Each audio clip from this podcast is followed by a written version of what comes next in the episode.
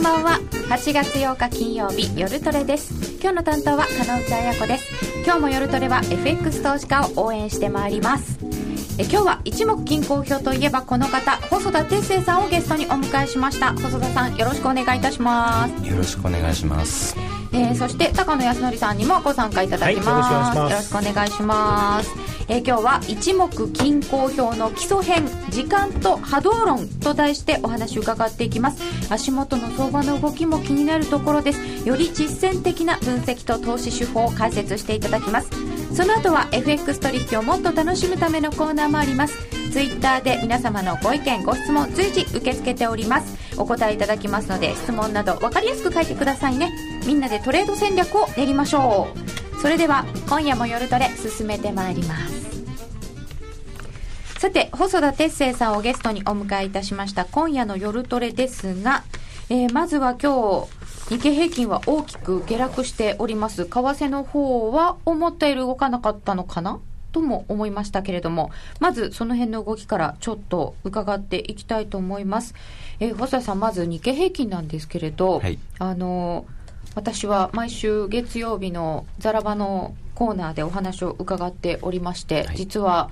ちょうど7月31日が変化日というのを前々から伺っていたので、はい、とても気になっていました。これ、時間関係から見ていただいてたんですよね。そうですね。あの日経平均の場合は4月と5月に、えー、それぞれ底値固めをした期間っていうのが、えー、26日間で、5月の安値から51日目、4月の安値からだと76日目という基本数値が重なるところなんで、まあ、あの、無視できない変化日ではあったんですけども、まあ、僕の場合は、えー、まあ、7月の31日では、あの、高値決まりにはならずに、このまま超えていく可能性の方が高いという、あの、そういうお話をその前まではしてきていました。はい。この7月31日が今ここチャート出ているところのぴょこっと高いところなんですけれども一旦まあとてもたくさんそういう基本数値が重なったので、はい、一旦反応してでそこから出直るかなという。そうですね。はい、そういうふうには見ていたんですけれども、えー、ままあ本当に、えー、1、2、3、4、5、6、7日間の、ここまで7日間の下落で、えー、なんですけども、あの、この間、転換線でも反発をしなかったし、基準線でも反発力を見せなかったしという形ですんで、あの、下げ方自体は、あの、非常に悪い感じがしますですよね。この基準線割っちゃうとちょっとねっていうお話でした。そうですね。うん、で、まあ、あの、7月の24日から1本上に上がる形だったんですけれども、えー、そこまで、やっぱりちょっと時間をかけてもみ合いを続けてきていただけに、まあ、やっぱり、うん、推しの日数といいますか、はい、まあ、3日4日であの、押しを終了して、反発ぐらいはしてくれないと、うん、なかなか、あの、きついものがあった相場じゃないかなというふうには思います。ここまで、あの、均衡表悪化してしまう、いろんな線を割ってきてしまうと、はい、この先はどうなりますか？そうですね。あの、この先がどうなるかっていうのは、まあ、一旦白紙にすべき状態なんですね。まあ、というのも、その、相場が崩れてしまった状態なんですよね、はい、あのあの戻り相場を証明する形に一旦はなってしまったわけですから、えーまあ、特に昨日の段階で、えー、1万5160円ぐらいのところを割り込んできたということで、基準線と転換線の関係も、まあ、一致してしまって、下げる形、下げると同時に一致するという形になりましたし、はい、地高スパンも同時に悪化してきたっていう状態ですから、えー、まあ、そうじゃなくとも、7月の24日から6日間の上昇に対して、えー、そこから6日目がどうかっていうことを見ただけでも、うん。まあ、一旦崩れたっていうのは、うん、あの分かるというところでもありありますのでそういうケースにおいてはあのまずこの下げをどう処理するか要するにあの今日お話しする3波動の形をどういう形で取ってくるかっていうのを確認してからでないと次の想定っていうのはやっぱりちょっと成り立ちにくいということなんだと思います、うん、一旦白紙にして考え直さなきゃいけないんですね。そうですね、まあ、ももともとその長期的に、えー、この相場どうなるというのをいくつか準備しているうちのどれかということにもなるかもしれないですけれども、うん、まああの一旦一旦ここで、あの崩れたという事実は認識しておく必要はあるんだと思います。はいえー、今も出てきたこの時間の関係とか3波動波動の考え方、はい、えー、そういった基礎を今日はお話伺っていきたいと思っております、えー、なんと細田さんセミナーでは勉強になりました。セミナーまたあるかなっていただいてます。えー、高野さんと2人でセミナーを。あはい、はい、あのー来,、えー、来月じゃないや。今月のですね27かなえー、27に、はい、えー、やります。あの次回がもう予定されている。はい、ただ今回はあの前回と違ってですね、あの講座をお持ちの方のみということなので、えー、ぜひ見たいという方、今回は本当に実践的な話をしていただくので、はい、今回というか次回は。えー、ぜひですね講座無料で作れますので作っていただいて、うん、えー、見ていただければと思いますこの前の細田さんのセミナー見てから自分のチャートには地高線が2本あるあの何日ずらすというのを2つ提示されて、えー、では今日はこの後為替の動きにもいろいろ使えるであろう一目均衡表のお話を伺ってまいります。えー、先ほどのは日経平均でしたけれども今度はドル円になるんでしょうかね、えー、まず波動論から基本からお話を伺ってまいりましょう。そうですね、はい。えーまあ、ここの話もいろんなところで何度もするんですけれども、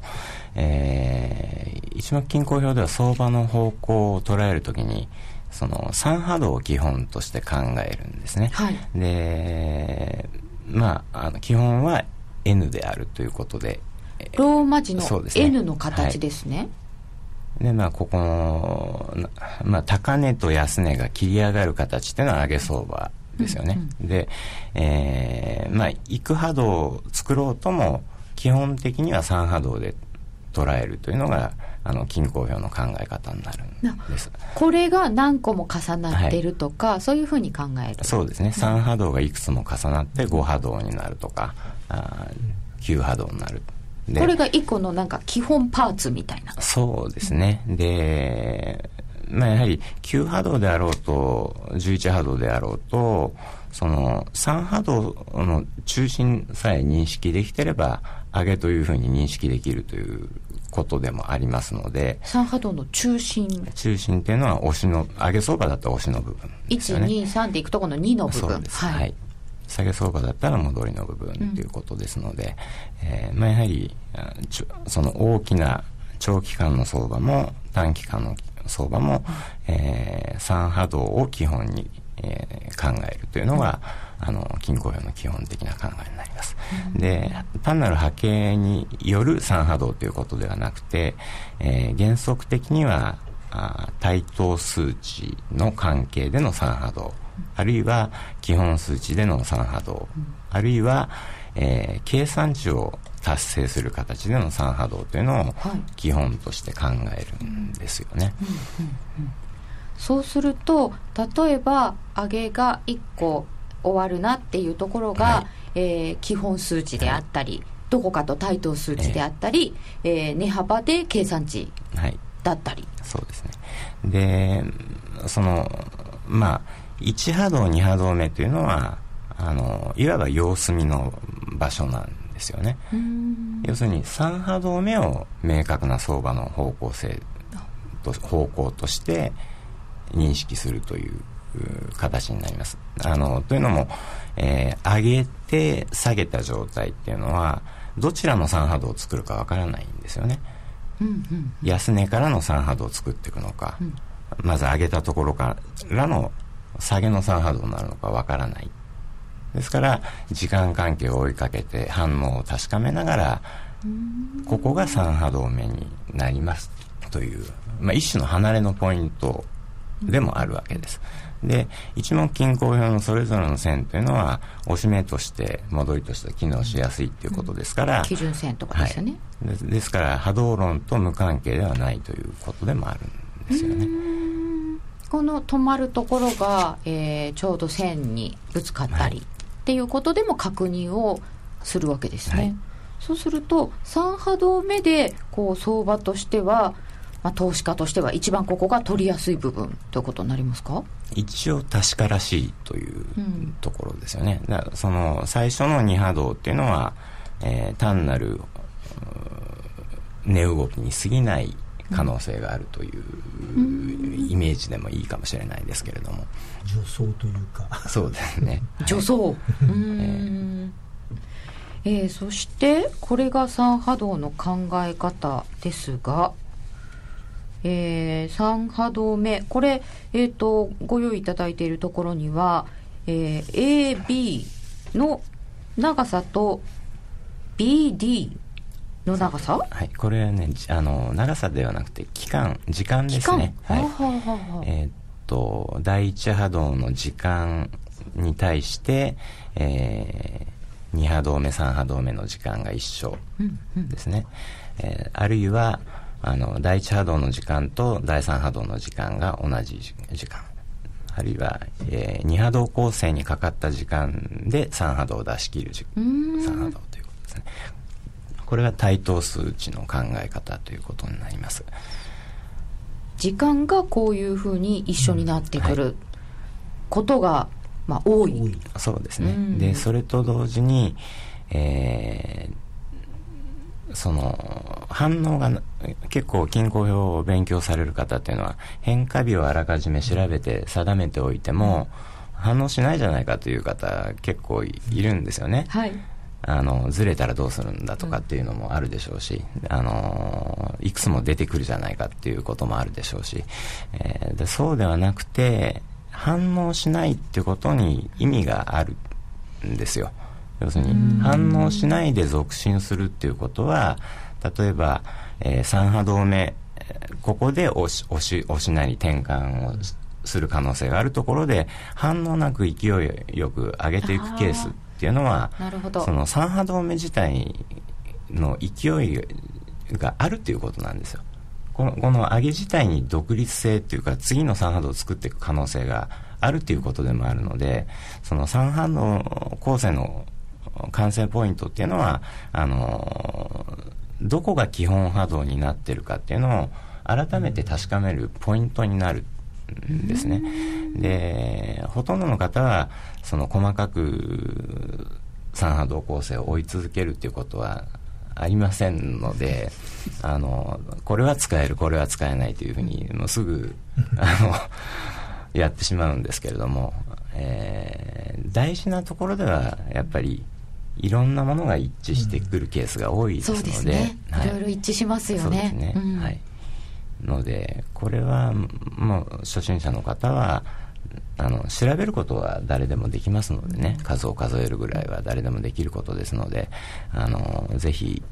その相場の時間関係がどうなってきたかっていうのは、あの調べていただきたいというふうに思います。この間安値をつけたところから、えー数えてきて9日目が明日だなと思っていて、はい。で反応なければなんだっていうのではなくて、反応がなかったここで止まらなかったっていう事実が大事。そうですね。うんうんうんうんで計算値なんかもやっぱり全く同じところがあってあの計算値に達せずに崩れるのと計算値を達してからそのそ相場が下げるのとでは意味が全然違うんですよ、うーん。達せられずに下げちゃうっていうのはえ弱いんですかえ弱いというか計算値を達成するってことはその押し目を作るところの2波動目の部分ですね、はい。そこが相場の中心になってるっていうことの一つの証明でもあるんですね、下げ幅分は上げてるということですから。そこが中心になっているという一つの証明なんですよ。中心が大事なんですね。そうで計算値達成しないってことは中心はそれより下にあるっていう話でもあるので、あの長期的に見ればですよ。ということでもあると天井も違ってくるわけですね。やっぱり変わってくるとは思いますね。そうするとこの、えー時間関係は、えーまず先にちょっと計算をしておいて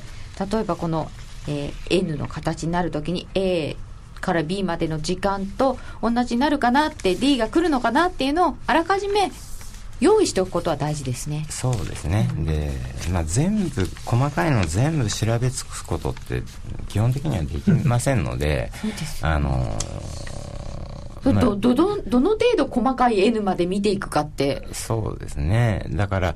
ご自分の直感を信じてそのこれが一つの波動だっていうことから始めても構わないんですよ。いいんですか？直感で。あのそれそれでもか構わないですよ。で、あの、それ、その直感を養うためにも、均衡表の図表っていうのは、便利なところがあって、やっぱり推しとして戻りとして機能してるわけですから、均衡表自体がですね。あのまあとりあえずご自分で調べていただくというのは大事なことだとは思いますよね。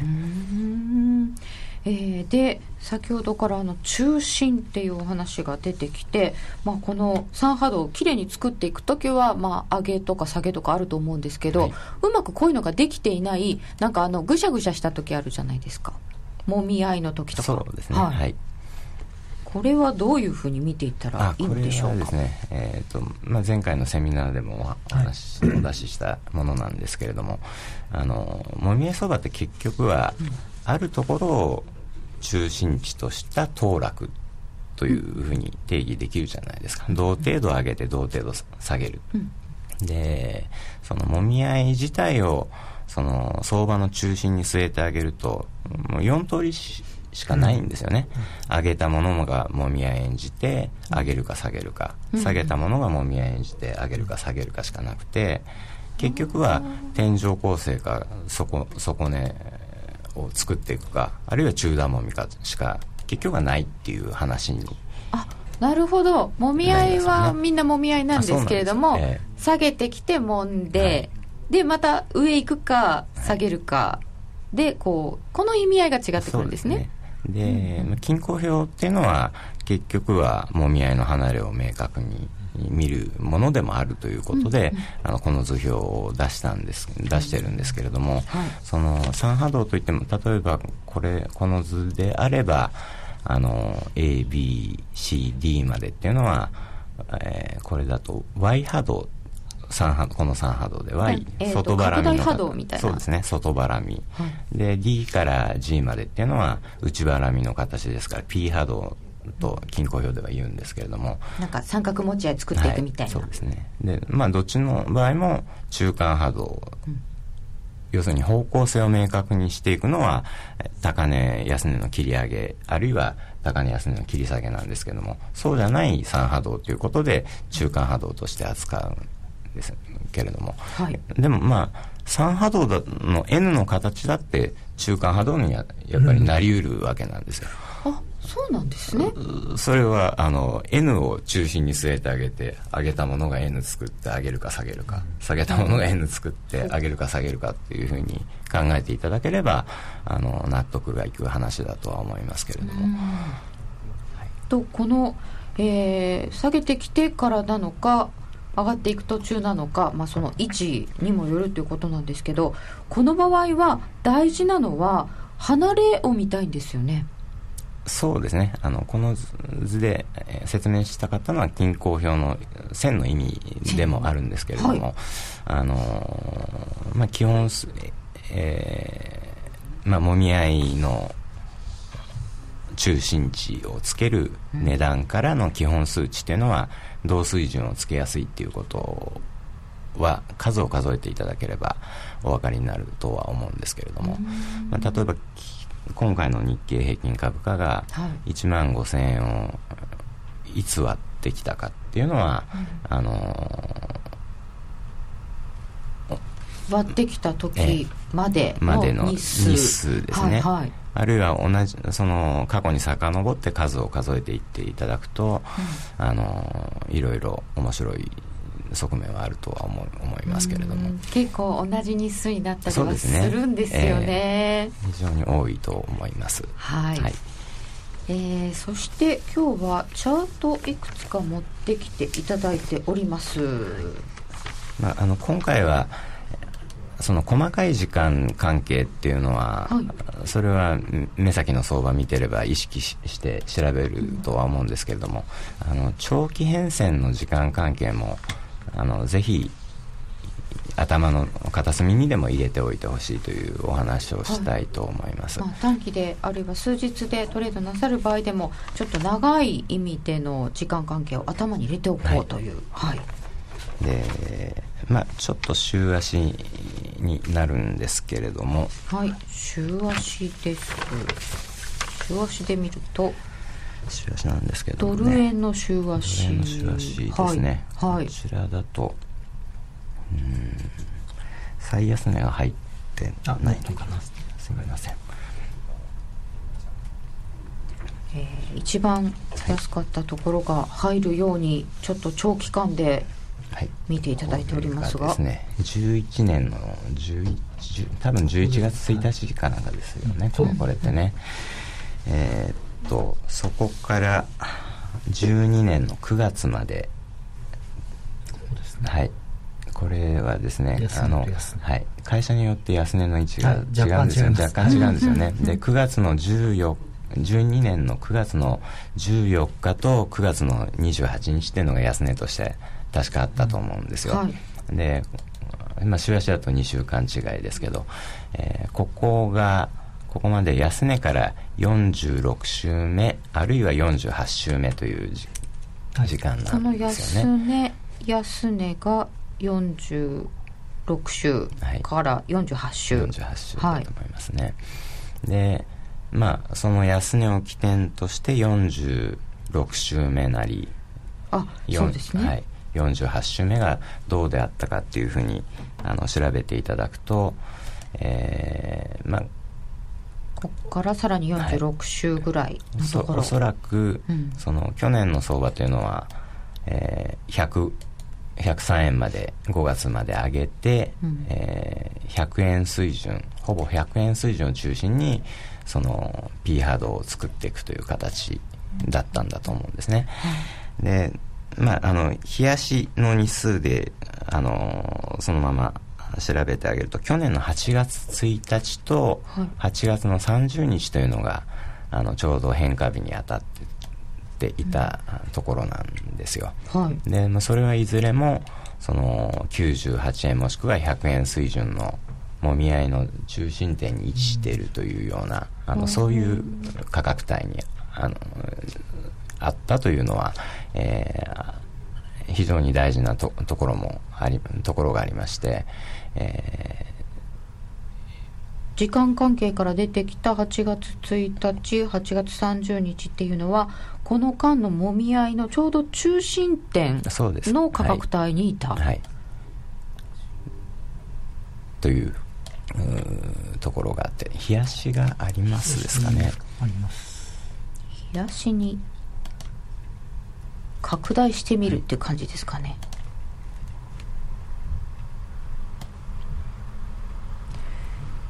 週足で今ご覧いただいていたものをちょっと冷やしにしていただきます。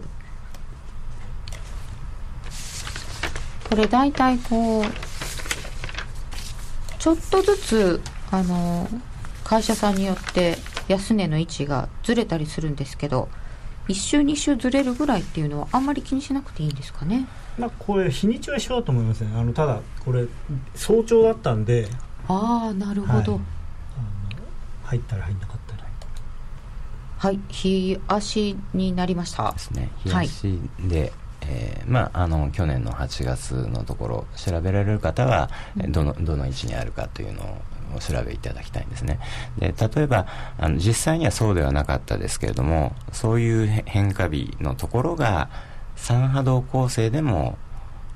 直近のですね直近の、例えば5月高値からの三波動の時間と比較してどうかあるいは6月安値からの三波動と比較ししてどうかっていうのは相場を判断する上での非常に大きなヒントになったりするんですよね。でまあここはその変化日が高値決まりも安値決まりもしなかったという一つのケースではありますけれども、その8月の30日というのはあのー5月の高値の時間から8月30日までの時間と、はい。8月30日から、えー去年の12月10日っていうのがちょうど5月高値水準のところ、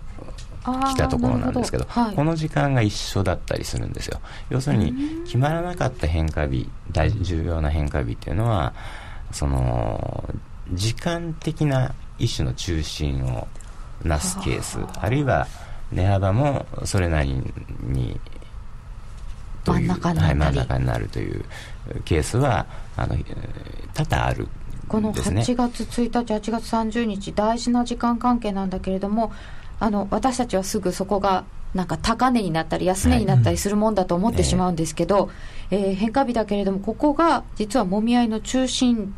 点、じえー、と価格的には、はい。で、時間的にも5月の高値と5月の高値を抜けるところとこそうですね。はい。の、なんかこう、対等な関係の中心になってる。はい、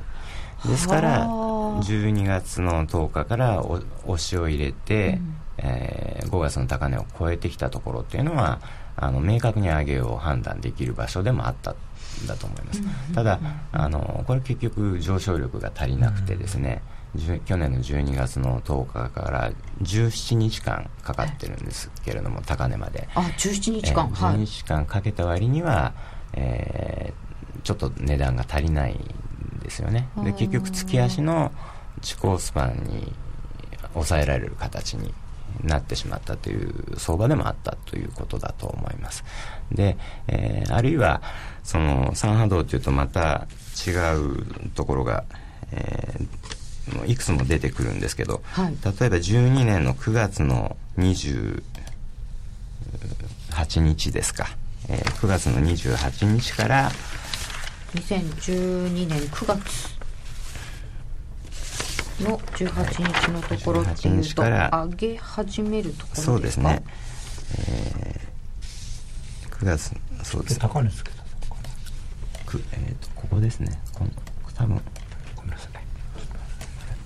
12年の9月の9月の18 20日あごめんなさい。28 24 28ですね。9月の28日。9月の20ここですね。はい。グラスねちょっと安はい。上げ上げ出した日ですね。上げ出した日。はい。で9月の28日から、うん。えー昨年の5月の高値103円台のところまでって、えー168日間の上昇日数なんですね。168日間、でここからこはい。5月。20でこれに対して、えー去年の6月の安値から168日目というのは2月の今年の2月の4日なんですよ。要するに、え一旦あの12月の高値から下げてきて止まったー止まあたりですかね。った場所ですね。はい。んでそそれ以来2月の4日はまだ一度も割ってないという状態ですよね。ですから、あのーそれなりに大事なうん。ところ変化日ということは言える。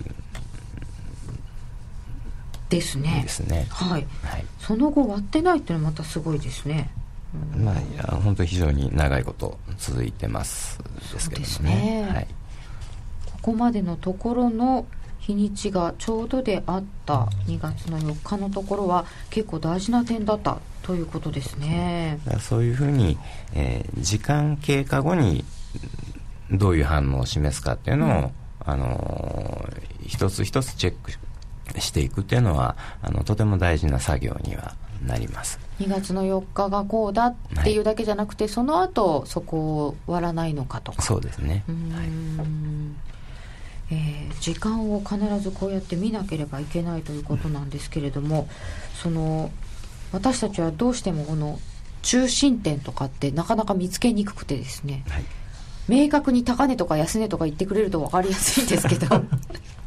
なかなかこう見つけられない時が多いんですけどその三波動も N の真ん中が大事っていうのをなかなか気づきませんでそうですね。だだからその例えばえー買った買ったり売ったりしたものが、そのその想定通りにいってるんだったら利は出てるというは話ですよね、はい。で想定通り利が出てないってことはその想定が間違ってるという可能性があるわけで、まあ、それは考えなければいけないんだと思いますけれども、その、利食いのポイントをどこに置くかっていうのは、三波動の完成する場所っていうことにも使うわけですよ。そうですね。利食いのポイントですね。はい、はい、ただ、まあ、そこで利食いするかどうかは、うん、あの、別、別とししてですよ。一つの目処、はい、目処ですね。うん、だから、まあ、あの、計算値を達成してないんだけども、時間が経過してくるっていう時には、うん、それはやっぱり、一回は外した方がいいケースもある、あるわけですよ。要するに、3波動目が、えー、値幅が短いっていうことですから、すぐ下に均衡表の線が来てる可能性の方が高いですよねそそういうケースにおいては。均衡表の線よりも上に行ってないってことですよね、まあ、上上には行ってるんですけども。ちょっと下げただけで割り込んじゃうみたいな、うん、ああなるほど。足りないんですね。そうですね。値幅が目標値まで行ってないってことはそれだけ相場がよ、ね、強さが十分でない。ないっていうことですので。時間を使ったのにそこまでいけなかった、ねはい、なのでままあ、そういうことにも三波動っていうのは使えますし、あのー、今回みたいに、はい、今回の日経みたいに一回相場が崩れた時にはあのどこまで待つべきか、うん、あるいはっていう、まあまあ、そういうことにもあの使わない使っていただかないとという感じはしますですけどね。さてこの後現上の相場に即して見てみますと、はい、えー、ドル円結構大事なところに来ていると伺うんですが。ね、あのまあ、冷やしだとままた長くなっちゃってわけわからなくなっても困りますので あの週足でちょっと大雑把に見てみたいと思います。はい、えっとですね。細田さんの手元にあの方眼紙にお書きになった 手書きのチャートのようなものがありましてそれを見て高野さんが「ほら方眼紙でしょ」ってご自分のシャツを。まあちょっとあの来週はとにかく非常に大事な、あの週に変化週として、うん、えー、意識してるんです。はい、はい、というというのもお今年の105円台をつけた高値ですね、ここを中心として、えー、33週33週というまあ、基本数値でもあるんですけども、はい、あのきょ去年の5月の高値から、えー、今年の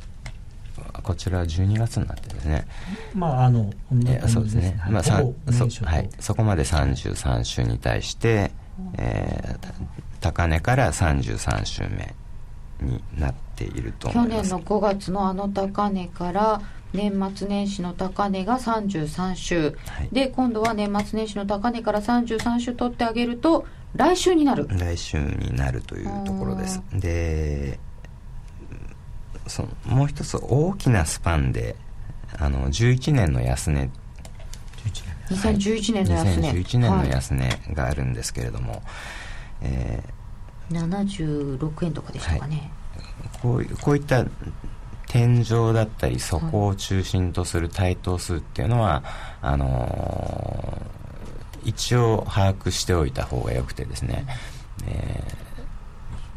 ー、三波動とは、まあ、違うんですけど上げたものに対して下げの勢いがどうかっていうのを見るのにも使いますけれどもその大底とか天井っていうのは対等数値が決まりやすい傾向が非常にあるんですよね。はい、で、はい。そうですね。えー、とまあ、冷やしで見ていただいても、あのこの11年の安値というのは、はい、あのずいずいぶん途中まで決まっているということがお分かりになると思うんですけれども、えー、っとですね、例えば、そうですね。84円を80円こっちの方ですね。これ何年ですかね。2009年の11月。2009年の11月、はい、ここからあの最安値までが102週間なんですけれども、えー、最安値から102週目というのは去年の10月の安値なんですね。こちらですね。出発位置です102週102週目というのは去年の10月のあの P 波動を作ってきたものが、はい、上げていくポイントです。あるいは、発になったところ、はい、はい、あるいはあのー、09年の4月の101円台のところですかね。これ9年の4月、はい、これ135週なんですけれども、えー、最安値から136週目というのが6月2週の変化週だったんですよね、うん、あのこれはあの6月あ6月4日か。6月4日のところありました、はい、6月4日っていうのはあの最安値から1循環の676日目のあの一つの大きな時間が経過する時間帯ではあったんですけれども、えー、そういう決まり方をしています。で、まあ、ちょっとこの06年の4月からの下落っていうのは何度か高値をつけてるんですけれども、はい、直近の変動でもいくつかあの決まってるように見えるところがあるっていうのはあのご理解いただけると思うんですけれども、えー、ででまあ最安値から来週が146週目なんですがこれ87点いくつをつけたところはどこだろうな。ここっちですかね、うん、はい。その次前の方です。これが2010年の1月の安値ですよね。2009年。2009年か。9年の1月、はい、9年の1月。ここからここからあの146週146週の対等数値ということでもありますので、うん、えー、まあ、これだけ長く続いてきたものが一つ反応を見せるとすればあの来週もしくはその12345、まあ、9月の半ばとかそれぐらいになるかもしれないですけれどもちょっとずれ込んだ週になるんではないかなというふうには一応大雑把には見ているところなんです。かなりこの大きな時間関係があ立ってくるっていうんですかね。終わってくるので来週反応するかあるいはもうちょっと先に反応するか、はい、これもし反応できないとすると、はい、どうなるんですか？そうですね。あの月足をご覧になっていただくと、はい、今月の転換線がもう103円台の方ぐらいまで上がってきているはずなんですね。はいはい、でままああの7月の段階で、うん、あ一応上げてくれましたからあのそれはそれでいいんですけれども、まあ、このまま100えー、っとそうね、100円うんうんまあ、2月安値を割るなりっていうような現れ方をしてきてしまうと転換線からは下に離れていってしまうということですから、うん、あの下げ幅は動向は別として、えー、下げの3波動の時間は勘定してあげなきゃいけないっていう話にもつながってくるという側面はあると思いますよね。ね。だからあのそのこれだけ長いもみ合いが本当にいやらしいのは、うん、えー、まあ、例えば今年の105円台つけたところからの3波動の時間っていうのも、うん、もう経過しちゃっているんですよね。時間経過しちゃってるんで、えー、なかなかその中心点をずらしていってあげるしかない側面があるんですよ。下げの時間を見ると、ね、どんどん中心ずれちゃうんですね、えー、ああ、ね、という側面もありますのでなかなかあのあるいは図表を参考にしながら、はい、あの見るしかないような気はいたしますけれども、えー、来週大事なところ、えー、ちょっと長めで月足のこのいろんな線との関係なども見ながら、はい、えー、ぜひこの後も計算したり、日にち数えたりしながらやってみたいと思います。そうですね。で、まあ、特に、あの冷やしで言えばあの来週の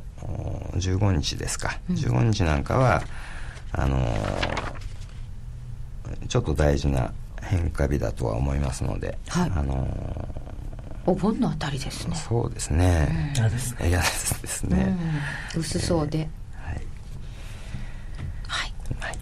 えー、来週の動き15日特にちょっと注目して見ていきたいと思います、うん。えー、本日は一目金好評の波動論教えていただきました。細田哲生さんでした。どうもありがとうございました。ありがとうございました。ありがとうございます。気になるレースが今すぐ聞ける。ラジオ日経のレース実況をナビダイヤルでお届けします。開催日のレースはライブで3ヶ月前までのレースは録音でいつでも聞けます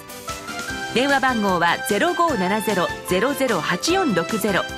0570-008460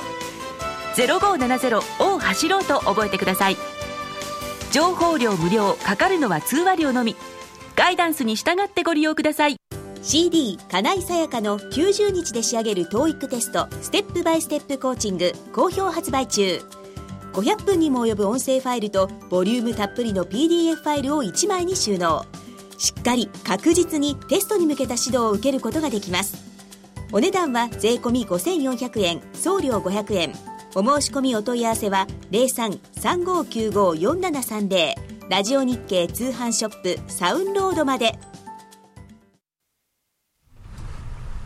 さて、ここからは FX プライム by GMO の選べるミラートレーダーを紹介するコーナーです。いつものように、花子ちゃんと FX プライム by GMO の小杉さんにお越しいただいています。はいよろしくお願いいたします。。よろしくお願いしますあ、小杉団長もメガネだ。はい。ちょっと目がかけてみました。はいメガネ流行ってますね。流行ってますね。えーさて、花子ちゃんのデモトレですが、今週はどうでしたか、はい、今週はプラスでした。しかし結構ちっちゃめのプラスでして、えー、4431円、65.8ピップス。で、スワップが2443円と結構大きく。で、結局、まあ2000円弱でございましたが、まあ、うんプラスだったので満足です。よかったです。先週ちょっとあのやられてしまいましたのでね。またちょっと戻ってきてくれたかなとうんはい。で4月22日以来はまだプラスをこれはずっとキープしているのであ累積ではプラスで。はい。うんうん。なんかまだ、今回取引量増やしたんですって？あそうなんです。それは、えっと今朝増やしたんでまだその結果が反映されるのは来週以降になるんですが今朝増やした。はい。今までずっと、えー、20, 20個のストラテジーを全部 10K はい。えー1万通貨に設定してたんですが、結構安定的にプラスになっているってこともありで元の資金が1000万っていう設定なのでまあさすがに1万通貨じゃ小さいのではないかという団長からの ご指摘もいただきまして枠があるのに使ってなかった。まあ枠はまあ別としても、えっ、と、まあ安定的にね、稼働してるので、まあこれでじゃあ10からそうです 50K ね。にすることによっても、うん。まあそんなに大きくやられもしないだろうなと。で、もしかしたらうまくはまれば、大きな利益につなぐ、つながっていくんじゃないかなとうんうん。思って、まあ相場付きもあったりして。というわけで今朝全てのストラテジーをあ 50K にしてきましたので全部一斉に 50K なんですね。はい、そうです全てを 50K にしましたただこの1週間はまだ 10K のままだったのでこんな結果になりましたうん。でこの1週間がですね結構稼働したストラテジーが少なめで5つでしたはい。でそれぞれ1回が多くって1つだけ2回だったんですがあんまり取引回数は多くなかったかなという1週間で。で一番最後のウェイブライダーっていうのがあの166.7ピピップス取ったんですがちょっとこれ間違えましてポンド円じゃなくてニュージーランドドル米ドルの方でした。2つ入ってるんですよ。ポンド円とニュージーランド米ドル。でニュージーランド米ドルはショートで、えー利益を取っていたのでやはり入荷の影響もありまして、ニュージーランドは行きましたえね。うんーかなり下がったのでそこでがっつり取ってくれましたなんでこんなに入荷が流行っちゃったんだろう。なんか入荷言いたいだけみたいなそうそう。入荷また言ってるし。でも、ちゃんとハマりましたね。ハマりましたやっぱりそういう人も入ってた。そうなんですよ、トレンドが出たので、うん。えーここは取ってくれました。ななので、えーちょっと来週は 50K にした結果も出てくると思いますので、お楽しみに。楽しみですね。楽しみですね。はい。これでうまくがっつりはまって。がっつりハマってほしいですね、うん。うんうん最初はねちょっと大きくしすぎて。あそうなんです。最初は 100K でやってたんで、うんうん。でしかも最大ポジションも特に設定せずになのであの4つ 100K で持ってたりしてもうパンパンだったんですけど、うんうんうん。今回は大丈夫だと思います、いろんな設定も覚えたし、はいそれにあの本数も増やしてありますし、あそうなんですそうなんですね、、はいい、ろいろとあの進化を続けていますよね、だいぶ磨かれてきましたこのままプラスを続けてほしいところでございます。はい。はい。えーさて、FX プライム by GMO の選べるミラートレーダーに興味持ったよという方は、ラジオ日経夜トレの番組サイト右側のバナーをクリックしてください。そして、本日はもう一つ、小杉さんからのお知らせがあります。はい、そうなんですよ。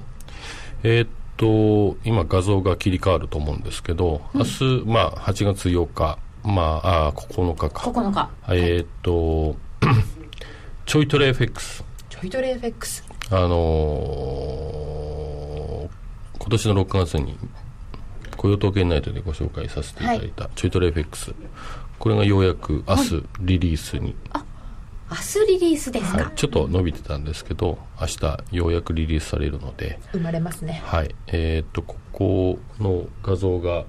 さっきね、ツイッターでも、はい。ちょいトレもやってっていただいてるんですよ。ちょいトレにもトライしてくれ。でちょいトレの方もですねえーっとこの「ゆるトレ」のはい。番組内で、はい。まあ、コーナーとして進めていければなと思ってるんですけど、まあ、あ出ましたね、あたった3分のマウス操作だけで簡単にストラテジーが作れると、まあ、今回ご紹介させていただいているこのちょいトレ、えっとシステムトレードなんですけどストラテジーを自分でマウス操作だけで作れちゃうと、で作れるだけじゃなくてこれえストラテジーを選んで運用もできるともともと用意されてるのがあるってことですね。なので、まあ、えー一般的に当社の方でこのご提供させていただいているミラートレーダー、これは選ぶだけじゃないですか。で、作る場合、まあ、有名なのは MT4。はい、まあ、MT4 ちょっとハードル高いよとうん。いうお客さんもたくさんいらっしゃると思うんで、もうかもっと簡単にシステムトレーダーを作れるようにということで、このような、まあ、ニーズ、多様化するニーズにお応えする形で、まあ、このシステムトレード、ちょいトレ FX を明日からスタートさせていただきますんで、ぜひアクセスしてご覧いただければなと思います。そうですね。作れちゃうんですね。うん作っちゃいますか？つく、つく、つく、作れます？私作っちゃいますかねお ぜひ挑戦して教えてください。はいえーそれでは明日リリースということですので、こちらの方でも来週の番組からはいご紹介していくことになります。小杉さん、花子ちゃん、ありがとうございました。ありがとうございました今話題のシステムトレード選べるミラートレーダーが FX プライム by GMO でもついにスタート。選べるミラートレーダーでは、ストラテジーと呼ばれる運用実績の高い投資戦略を選択するだけで、24時間自動で売買、収益チャンスを逃しません。また、為替のプロが厳選したストラテジーのパッケージ、ストラテジーパックも多数ご提供しております。システムトレードを始めるなら、FX プライム by GMO の選べるミラートレーダーをご利用ください。株式会社 FX プライム by GMO は関東財務局長金商第259号の金融商品取引業者です。当社で取り扱う商品は価格の変動等により投資額以上の損失が発生することがあります。取引開始にあたっては契約締結前書面を熟読ご理解いただいた上でご自身の判断にてお願いいたします。詳しくは契約締結前交付書面等をお読みください。あのロングセラーラジオソニー EX5M2 好評発売中。高級感あふれる大型ボディに大口径スピーカーを搭載。短波放送のほか AM、FM も受信可能です。卓上型ラジオ EX5M2 乾電池 AC アダプター付きで税込18,360円。送料500円。お申し込みお問い合わせは03-3595-4730ラジオ日経通販ショップサウンロードまで。スマホでラジコを聞いていたら突然親父が大声を上げた。おおその曲懐かしいな。父さんが高校生の頃バンドでやってた曲だよ。え？親父バンドやってたの？懐かしいあの音楽に会える。新しい会話が増える。スマホでパソコンでラジコ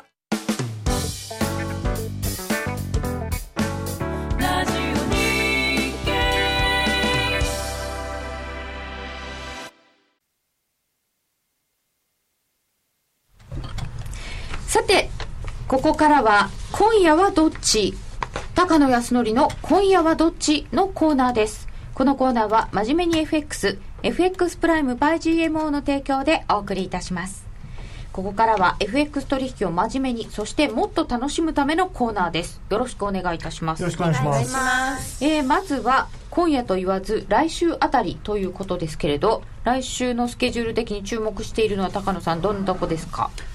えーまずはその先ほどから言っているその、まあ、中東情勢ですね、これが、まあ、あの予定にはないんですけど、これだから分かんないですよね。日程、はい。日程、ちょっとアメリカ軍に電話して聞いても教えてくれないと思うんそれで、教えられないですよ。いつ頃やりますかって。そんなこと言ったら大変なことですよ。まあやっぱり実際に最初に空爆をしたっていうニュースが出るとリスク回避になるのかなと思いますけどね。分かってはいても円高です円か高方向かなと。うん。まあちょっと今今日戻ってるのがねよくな,、あはいはい。なんでこんなに戻ってるのかなっていう、えっ、と一応ですね、はい。第二四半期非農業部門生産性がえっ、とさっき出まして10年債利回りが上がってる。ちょっと回復しまして2.346から2.408ぐらいまで回復して一時102円台回復、でも押し戻されて今101円89銭。な感じ？まあ、随分上がりましたよね、まあ、あと普通にあの経済指標でいうと、えー、13日の小売りとかですね。あとはい。ミシガンとかニューヨーク連銀とか1315そのあたりになるかなとは思うんですけれども、まあ、やっぱり株価とアメリカの株とそれからアメリカの金利がどうなるのかっていうのがすごく大事だと思いますね。あの日本サイドはとりあえずお盆なので、それ以上でもそれ以下でもないと。で黒田さんも今日別に特に何もなかったですし。こんなにいろいろなことが起きているのに黒田さん何も言わなさすぎませんか？まあ、ただ一応輸出と生産に関しては下方修正をしたので、あの追加緩和用待望論者からするとほら追加緩和やっぱりするんじゃないの？っていう希望はちょっと出たのかなと思いますけどね、うん。でもまあ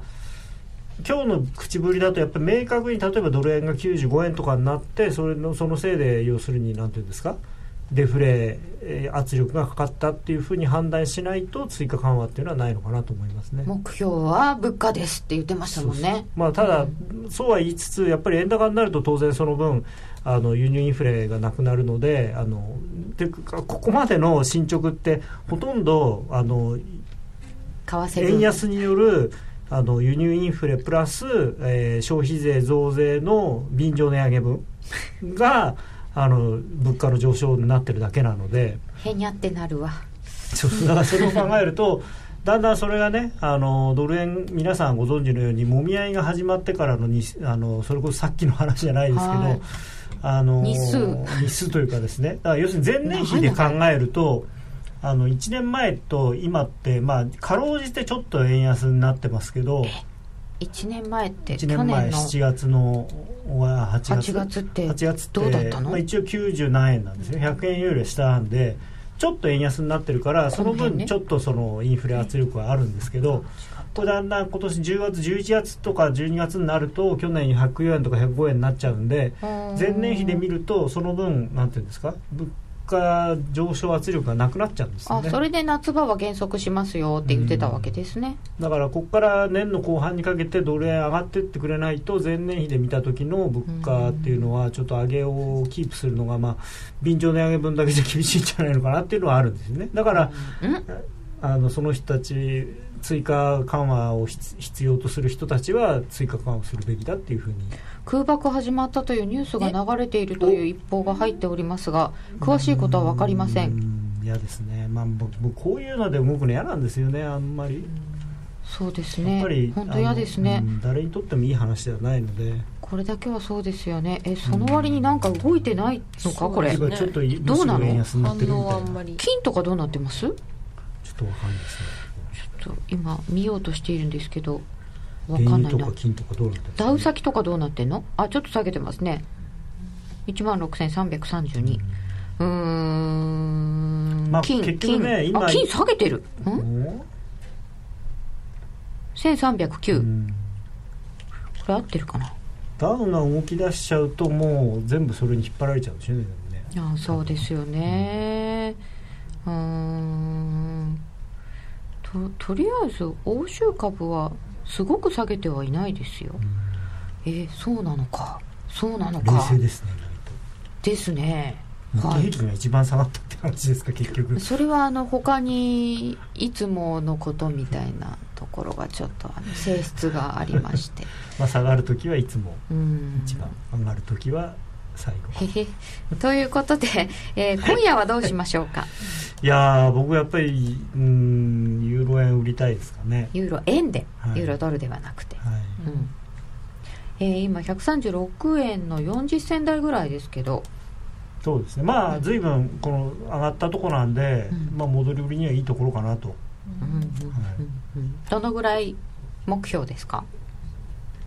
これ来週まで持ってれば3円ぐらい抜けるんじゃないかあらおおあそっかそっか。そういうレンジ出してましたよね、はい、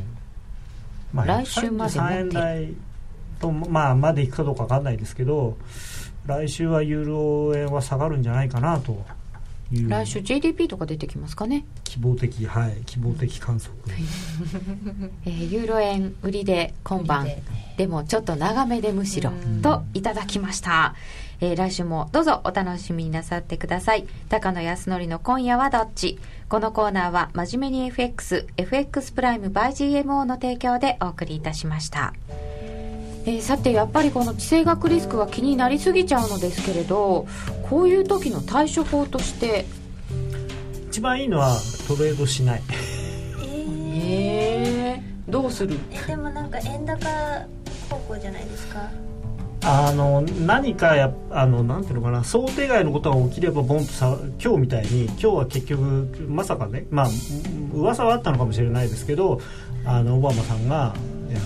ややっていいよなんていうことを今日やる言うと思ってなかったんでやっぱりドーンと動くんですよね。ただあのーまあああやるんだなってみんなが思っててやってやるとなんか最初あなんだ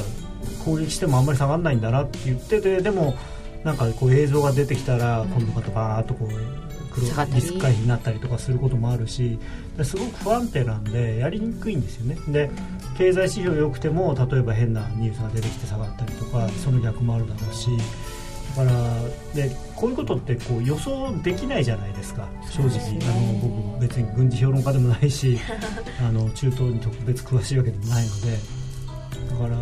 こういう時はまあよくわかんない時はあの、まあ、そのチャートで中長期的に例えばニュージーランド円は下がりそうとかユーロ円下がりそうとかっていうのがあればそういう根っこのポジションは持ってていいけれどもあんまりその目先のあの何十銭とかをでと売ったり買ったり損切ったりしなきゃいけないようなポジションは持たない方がいい神経質になりそうなのでちょっとその辺のところは気をつけていただきたいと思います、えー高野康則さんでした、どうもありがとうございました。エミリちゃん、は花子ちゃん。ありがとうございました。それでは皆さんお時間があればこの後もう少し延長戦でお付き合いください、えー現在のところ1ドル101円90銭ぐらい。まあすでに空爆されたなんていう話が出ておりますがどうなります？ことやら皆さんぜひまた来来週もお聞きください。それではラジオの前の皆さんとはお別れです。さようなら。さようなら。